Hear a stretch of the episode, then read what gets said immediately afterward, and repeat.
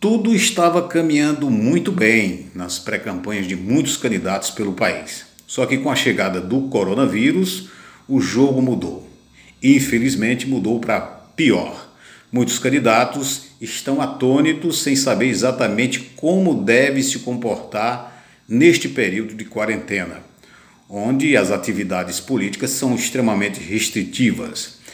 A nossa sugestão é que o pré-candidato se dedique a uma coisa chamada informação. Informação é importante nesse momento, justamente para entender como o eleitor vai se comportar pós-quarentena.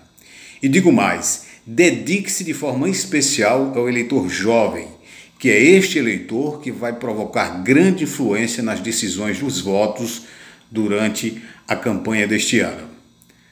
Além da informação, o pré-candidato deve preparar o seu organograma e cronograma, mesmo que use é, o trabalho de forma remota com os seus colaboradores.